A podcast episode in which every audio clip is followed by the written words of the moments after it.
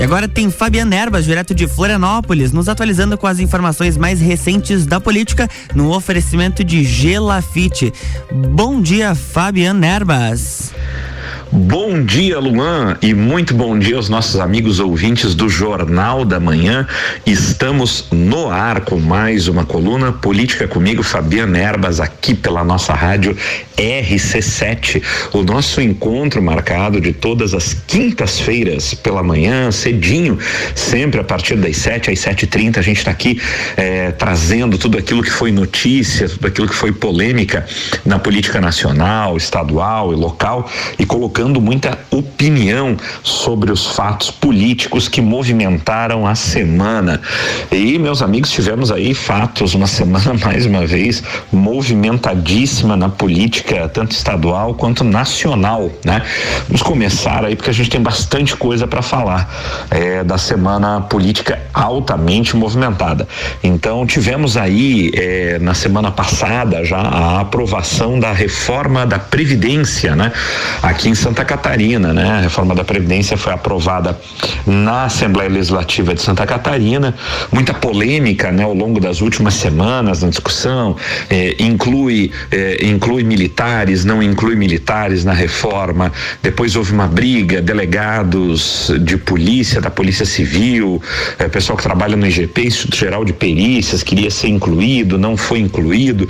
Enfim, houve até um princípio de tumulto e revolta na frente da Assembleia Assembleia no dia da votação na semana passada, mas no final das contas a reforma da Previdência acabou de fato aprovada, como aliás deveria de ser, meus amigos. O que a gente tem, na verdade, que me desculpem é, os eventuais funcionários públicos estaduais que se acharam de alguma forma prejudicados pela reforma, mas a verdade é que, primeiro, Santa Catarina precisa, tal, tal qual o Brasil, reformar a sua previdência, que também aqui em Santa Catarina é deficitária. Apresenta um déficit mensal, isso tudo a gente sabe, isso foi ocasionado por má gestão de governos passados, mas afinal de contas, governos eleitos também pela população. E o fato é que hoje as previdências, tanto eh, do INSS quanto a Previdência Estadual, apresentam déficit que acaba, déficit esse que acaba tendo que ser pago por todos os contribuintes de Santa Catarina, por todos os pagadores de impostos, que não tem nada a ver com os eventuais eh, ganhos previdenciários ou não de funcionários públicos. O que a gente acaba observando é que determinados setores do funcionalismo público acabam tentando defender verdadeiros privilégios obtidos ao longo de tempos e de décadas, né, de legislação e se veem de alguma forma prejudicados pela perda de diferenciais, né? A pessoa às vezes não gosta de que se diga que isso é privilégio, né? Falam muito em direito adquirido, então vamos dizer assim, diferenciais. O fato, meus caros é, ouvintes, é que é, é, a gente não pode, na minha opinião, pelo menos, tolerar mais que determinadas categorias tenham diferenciais em relação a outras. Eu acho que é, seres humanos são todos de, deveriam pelo menos ser iguais perante a lei, tanto faz faz, qual a posição que você ocupa, se você fez concurso público, se você trabalha na iniciativa privada, né? É, isso é uma escolha, escolha de carreira são feitas é, por cada um, né? E tanto faz você escolheu, ninguém, ninguém pode e nem deve ser considerado melhor do que ninguém ou diferente de alguém porque fez ou deixou de fazer alguma prova, né? Não me parece razoável que isso realmente seja é, é levado em consideração ou continue sendo levado em consideração no país. Então, acho essencial a reforma da Previdência, corte de diferenciações de categoria, corte de privilégios, seja lá de quem for, especialmente de políticos também eleitos em mandatos. Eu, eu, eu defendo o corte de todo e qualquer tipo de privilégio, seja lá de quem for, né? Todos deveriam ser iguais perante a lei e é isso que eu defendo e fico feliz cada vez que a gente avança pelo menos mais um passo em direção a isso, apesar de a gente ainda ter que andar muitos e muitos passos, mas cada passo dado me parece na verdade, um avanço para a sociedade nesse sentido. Bem, é, além disso, meus amigos, nós tivemos o fato aí que mais movimentou a semana em Santa Catarina, que foi sem dúvida a visita do presidente Jair Bolsonaro ao estado, né? O presidente começou, é, chegou ao estado primeiramente em Joinville, né? Permaneceu praticamente dois dias ali na cidade, visitou diversas obras, juntamente com o prefeito de Joinville, Adriano Silva, do Partido Novo, e ali já foi recebido por uma grande comitiva, né? É, fez discursos em Joinville, enalteceu a cidade, o estado de Santa Catarina.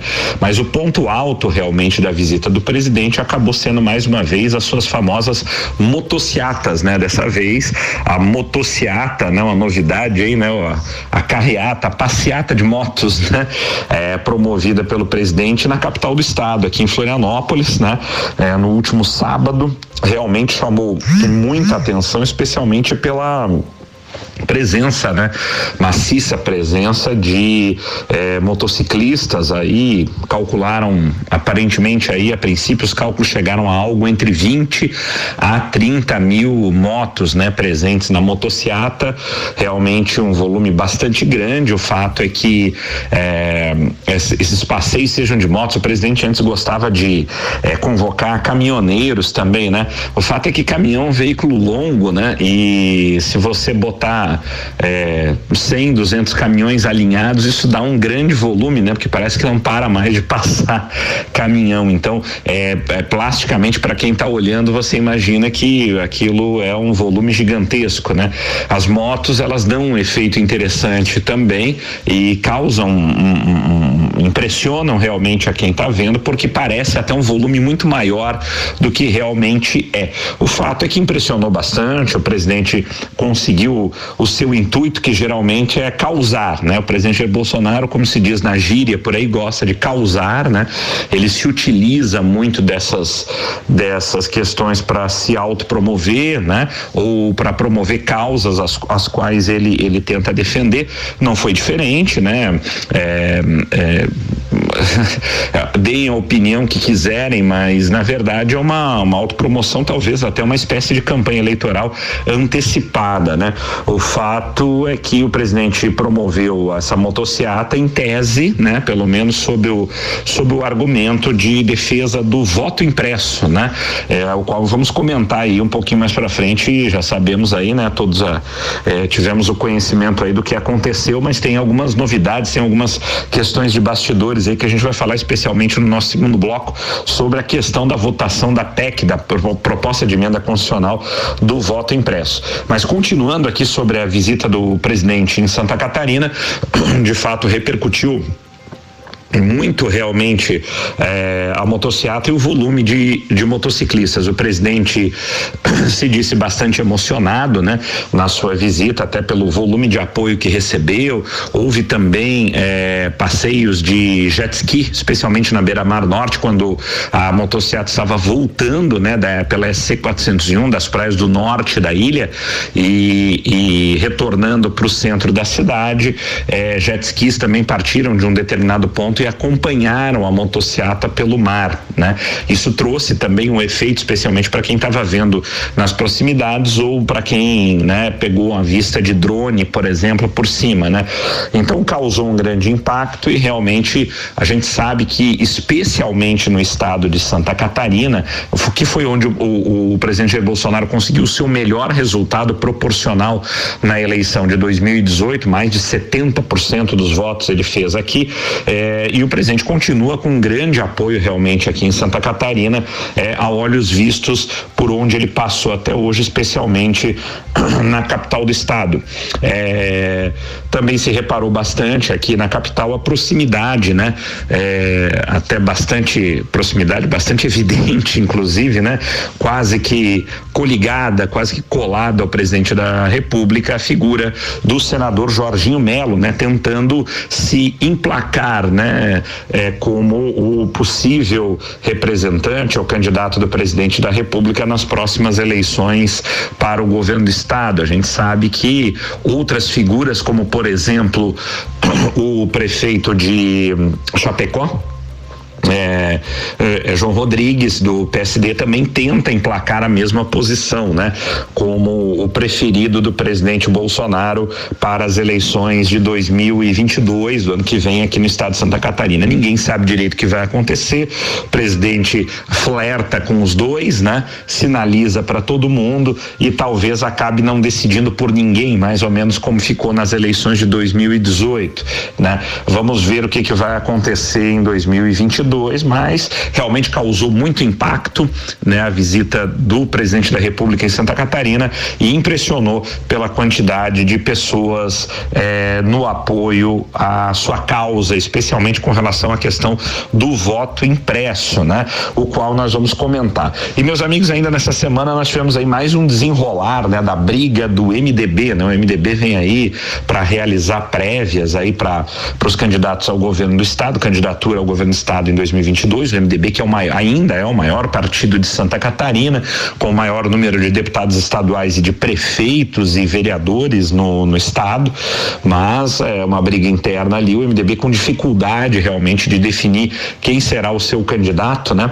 E a, a briga maior dentro do partido continua sendo entre o prefeito de Jaraguá do Sul, Antídio Lunelli, e o senador Dário Berger. E essa semana o clima esquentou por conta de uma discussão aí, se levantou que o senador Dário teria eh, trazido muitas emendas, né? Muitas emendas eh, de orçamento, né? Emendas orçamentárias, dinheiro realmente eh, em prol do prefeito, o ex-prefeito de governador Celso Ramos, né? O Juliano, que é do PSB, Partido Socialista Brasileiro, né? Então houveram muitas críticas aí por parte de MDBistas, né? Por essa questão aí do Dário de repente privilegiar justamente um, um prefeito de outra sigla, mas a verdade é que o Juliano, ex-prefeito eh, de Governador Celso Ramos, é muito próximo do irmão, eh, do irmão do, do senador Dário Berger, né? Que ex-prefeito de São José, também ex-deputado federal, e Djalma Berger. Então a verdade é que isso provavelmente provavelmente ajudou muito Juliano nessa questão. E o Dário também partiu para o ataque contra Antídio Lunelli por conta das críticas feitas por essa situação e a briga ficou forte. Vamos ver o que vai com a coisa ainda vai feder ainda mais o MDB nessas prévias, meus amigos.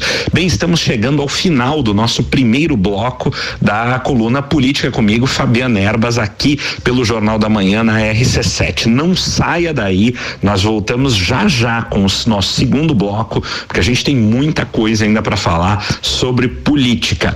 Até já, meus amigos, não saiam daí. RC7712, Política com Fabiana Erbas no Jornal da Manhã tem oferecimento de Gelafite, a marca do lote.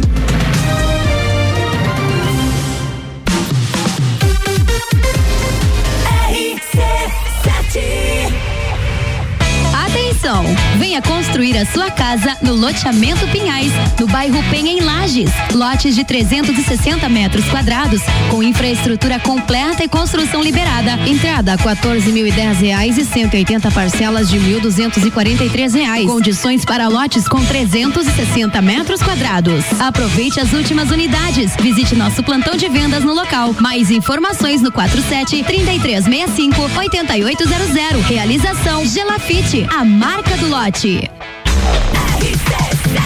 Rádio com conteúdo, 7 horas e 13 minutos, 8 graus aqui em Lages. O Jornal da Manhã está de volta. Foi rapidinho esse break, 30 segundinhos. E a coluna política com Fábio Erbas tem oferecimento de Gelafite, a marca do lote.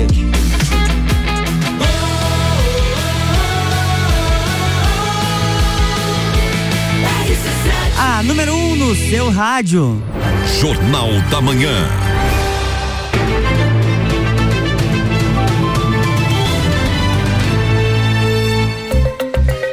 Estamos de volta. Bloco 2. É contigo, Fabiano.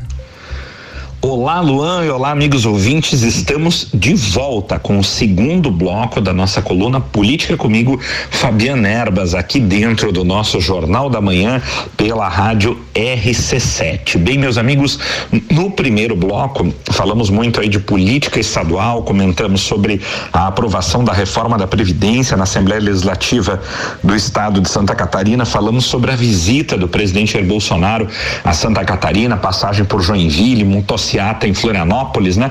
Falamos sobre a continuidade aí da briga dentro do MDB aí para decisão de quem será o candidato do maior partido de Santa Catarina e se é que o MDB vai ter um candidato realmente é, à frente, né? É, um candidato é, na cabeça de chapa para o governo do estado, se vai compor com, com alguém, né? Com algum outro partido para a eleição de 2022. E agora, no segundo bloco, vamos falar em mais de política nacional, né? E o fato que mais movimentou a política nacional aí nesta semana foi sem dúvida a questão da votação eh, da do projeto, né, de emenda constitucional da PEC do voto impresso, né, da proposta de emenda constitucional do voto impresso, uma bandeira aí defendida largamente, especialmente nas últimas semanas pelo presidente da República, presidente que atacou aí ferozmente o Tribunal Superior Eleitoral, especialmente na pessoa do presidente do TSE, o ministro o ministro Barroso, né? O presidente fortemente atacou o TSE, colocou em xeque o sistema eleitoral e até o resultado da apuração das eleições, né? Trouxe questões aí envolvendo possibilidade de fraude eleitoral e das urnas eletrônicas e apresentou o voto impresso eh, como sendo talvez a única salvaguarda para, na opinião do presidente Bolsonaro e de seus principais apoiadores, a única forma de auditar o resultado da eleição, de garantir, digamos, mais transparência ao resultado da eleição. O fato é que o projeto, este projeto de emenda constitucional acabou já na outra semana, na semana anterior, sendo rejeitada, rejeitado na Comissão de Constituição e Justiça, né? E acabou indo a plenário mesmo assim por deliberação do presidente da Câmara dos Deputados, o deputado Arthur Lira, e é, acabou sendo rejeitada, né? Na verdade, é, o que que acontece? Um projeto de emenda constitucional uma proposta de emenda constitucional precisa de um determinado quórum mínimo, né, é, qualificado para sua aprovação. Na verdade, é, a maior parte dos deputados é, da Câmara dos Deputados votou a favor da, do voto impresso, mas não foi o número suficiente para aprovação de um projeto de emenda constitucional. Os famosos dois terços, né, do Congresso, ou na verdade da Câmara dos Deputados, deveriam teriam que ter votado favoravelmente para que a emenda então fosse fosse aprovada e seguisse para o Senado com essa rejeição. Então, pelo menos esta esta PEC de, de, de proposta de emenda constitucional é, é, não não tem como retornar. Ela foi definitivamente rejeitada. Porém, porém tem um, um, negócio muito interessante aí e a parte interessante fica por conta de quem relembrou esse fato, né? É, após logo após aí a, a rejeição da PEC no dia seguinte, né? Eh, do voto impresso, o ex-presidente do Senado, que há pouco tempo atrás estava preso, agora ainda está em prisão domiciliar, né? O ex-deputado Eduardo Cunha, em seu Twitter, relembrou um fato de que já existe uma PEC que trata do mesmo assunto, voto impresso, que já havia sido aprovada pelo Congresso Nacional em 2015 e que está parada no Senado. Ou seja, a rigor, essa discussão é, sobre o voto impresso nem precisaria ter passado pela Câmara novamente e por essa rejeição que aconteceu na Câmara, uma vez que já existe uma ou, um outro projeto de emenda constitucional que tramitou na Câmara e foi aprovado na Câmara e que se encontra parado no Senado. Então agora é, é, os parlamentares governistas pretendem ressuscitar esse, essa PEC que está no Senado e que já tinha passado pela Câmara para tentar fazer com que ela seja aprovada no Senado. O problema todo é haver vontade, especialmente do presidente do Senado, porque a pauta de votações do Senado é decidida pelo presidente do Senado, o qual vem sendo aí cogitado como um possível pré-candidato à presidência da República, especialmente pelo partido PSD. Quem mais defende a candidatura de Rodrigo Pacheco, presidente do Senado, à presidência da República, é justamente o presidente do PSD, o ex-deputado e ex-ministro Gilberto Kassab Kassab, é, ex-prefeito de São Paulo, que esteve recentemente aqui em Santa Catarina, comandando uma grande reunião do PSD, né, partido do ex-governador Raimundo Colombo, é, em Florianópolis. E na oportunidade, o Kassab defendeu a candidatura justamente de Rodrigo Pacheco como alternativa para a chamada terceira via para a presidência da República. O fato é que nós vamos ter que ver primeiro, como eu disse, se o presidente do Senado vai ter vontade política de tocar realmente essa PEC, de desengavetá-la e botá-la para andar dentro do, do Senado e se vai haver tempo hábil para as aprovações em todas as comissões até que a PEC chegue no plenário do Senado a tempo. A gente tem que lembrar que regras eleitorais aqui, mudança de regras eleitorais no Brasil, precisam ser votadas antes de um ano das eleições, né? Do próximo ano, para que elas tenham validade já para a eleição do ano seguinte. Se não, se votada após esse prazo, só para as eleições de 2024. Então teria que se correr loucamente com o andamento dessa PEC aí dentro do Senado para que ela conseguisse ser colocada à votação e, e eventualmente aprovada a tempo, né? Antes é, de a tempo de ter validade para as eleições de 2022, o que não será, na minha opinião, muito fácil, mas não é impossível, porque quando eles querem fazer, eles fazem. Então vamos acompanhar aí como vai se comportar o presidente do Senado, a bancada governista e o próprio presidente da República, né? O presidente da República eh, ficou, obviamente, muito contrariado com, com a rejeição da, da PEC do voto impresso. Ele havia meio que prometido, segundo os bastidores, de que não, de que aceitaria a eventual derrota e, e, e pararia com os ataques, especialmente ao TSE, à Justiça Eleitoral e ao ministro Barroso, mas não foi bem o que aconteceu. Já pela manhã, o presidente da República, naquela sua tradicional fala aos seus apoiadores ali eh, nas imediações do Palácio do Planalto, famoso cercadinho, ele voltou a atacar, criticou a rejeição, obviamente, da PEC, disse mais uma vez que sem o voto impresso as eleições terão provavelmente um resultado discutível, né? E voltou a dizer que a PEC só foi reprovada porque o ministro Barroso teria de alguma forma intimidado o ameaçado de retaliação a alguns deputados da Câmara, né? E por isso isso teria acontecido. Ora, é, não me parece muito razoável porque faltaram muitos votos para o, o governo nessa questão da PEC. Não é possível que o ministro Barroso tenha ameaçado uma quantidade tão grande assim de deputados de algum tipo de punição. Nós sabemos que sim, tem uma boa parte de deputados que estão enrolados ali com processos ou coisa parecida, mas não são a maioria e com certeza não são, não foram os, os votos decisivos que faltaram para a PEC. Mas obviamente que o presidente da República, na sua, é, sua forma tradicional de agir politicamente, como a gente disse no bloco anterior, ele gosta de causar, o presidente ele age muito por conflito e ele escolhe sempre algum culpado da vez, algum grande inimigo da vez, né? Às vezes é a Rede Globo, a grande mídia, né? Já foram outros grandes adversários, né? Ele já colocou até ministros, né, em pauta como como adversários do momento, traidores, como aconteceu com o Sérgio Moro, né? O, o ex-ministro eh, da Justiça Sérgio Moro, ex-juiz da Lava Jato, né? Que também em determinado momento virou uma espécie de inimigo público número um nacional, alguém a ser combatido, né? Depois foi o ex-ministro da Saúde, Luiz Henrique Mandetta, também virou o inimigo do momento, né? Então o presidente ele age muito dessa forma por conflito e sempre tentando criar uma nova polêmica, né? Qual será o conflito da semana que vem, né? Qual será a polêmica que o presidente vai levantar? Quem será o novo grande inimigo da vez, né? Então, o novo, o, o inimigo, já, já foi também o ex-presidente da Câmara dos Deputados, Rodrigo Maia. A gente vai lembrando, assim, porque às vezes as pessoas esquecem, né? Que o presidente ele age assim por é, em, ondas, né? Sempre tem um novo inimigo da vez, alguém a ser combatido naquela semana, naqueles próximos 15 15 dias, né?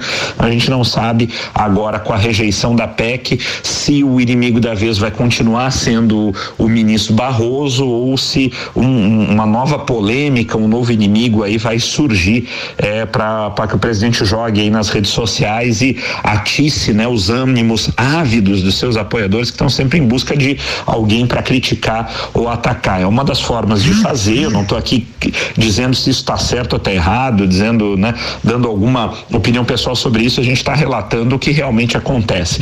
Bem, meus amigos, a gente ainda teve em relação a essa questão do voto impresso aí um desfile, né? O presidente promoveu ali um, um junto com, com os comandantes das três forças armadas, né? Marinha, Exército, Aeronáutica, um desfile bélico, né? De tanques e de tropas e de outros outros carros de combate, né? É, exatamente no dia da votação da proposta de emenda uh, de emenda constitucional é, relativa ao voto impresso, né? Muita gente interpretou isso como uma espécie de pressão do presidente da República que estaria tentando fazer uma demonstração de força de que as forças armadas estariam ao seu lado e que talvez em caso de rejeição da emenda ou a questão do voto impresso, o exército estaria por ali meio que cercando a área para quem sabe fechar congresso ou fazer alguma coisa, né? O presidente se defendeu dizendo não, olha, isso aqui é uma festividade, vieram aqui me entregar um convite, né, para uma um exercício militar que é feito todos os anos, acho que desde 1989, na cidade de Formosa, Goiás, a Marinha faz ali um exercício militar, às vezes convida até eh, forças armadas de outros países para participar. O fato é que é o seguinte, eh, isso realmente acontece, esse exercício militar de fato acontece desde 89 em Formosa. O que nunca aconteceu antes foi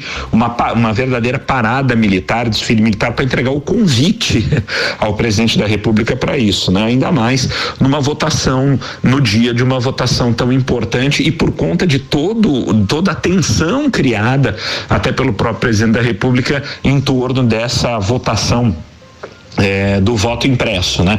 Então tudo isso levantou um clima muito ruim, foi muito comentado. No final acabaram dizendo que é, o desfile teria sido um fiasco porque o exército teria apresentado a marinha, enfim, tanques de guerra obsoletos, muito velhos e, e teria sido assim um desfile de república bananeira. É, é, foi o comentário que saiu, tiraram fotos, vídeos dos tanques muito antigos, realmente bastante defasados desfilando e isso acabou sendo até é, alvo de chacota nas, nas redes sociais, né? No final das contas, acabou talvez sendo muito mais uma demonstração, quem sabe, de fraqueza do que de força. E uh, o presidente pareceu até aceitar a derrota e não sinalizou com nada com relação a Forças Armadas. Talvez tenha sido muito mais buchicho do que qualquer outra coisa. Bem, meus amigos, tínhamos, mais, muito mais coisas para comentarmos aqui, como por exemplo o retorno das coligações partidárias. Foi aprovado ontem, no finalzinho da noite, novas regras eleitorais e vamos ter, a princípio, coligações novamente para as proporcionais, mas ainda falta passar em segundo turno essa PEC da reforma eleitoral e também no Senado. Mas olha, ontem passou ah, em primeiro turno na Câmara a questão do, da volta das coligações. Bom, meus amigos, estamos chegando ao final da nossa coluna Política comigo, Fabiana Erbas. Sempre em nome de Gelafite, a marca do lote, com loteamento Pinhais, lotes prontos para construir no bairro da Penha, em Lages. Visite o plantão de vendas na rua Allan Kardec, na Penha. Eu tenho certeza que você vai gostar e sair com seu lote de lá. São lotes com infraestrutura completa, ruas asfaltadas, água, luz, esgoto e o que é melhor, pronto para você construir imediatamente a sua casa própria, o seu comércio. O loteamento Pinhais é uma realização da Gelafite, a marca do lote. Meus amigos, cuidem-se bem e até a próxima semana. Tchau, tchau. Jornal da Manhã.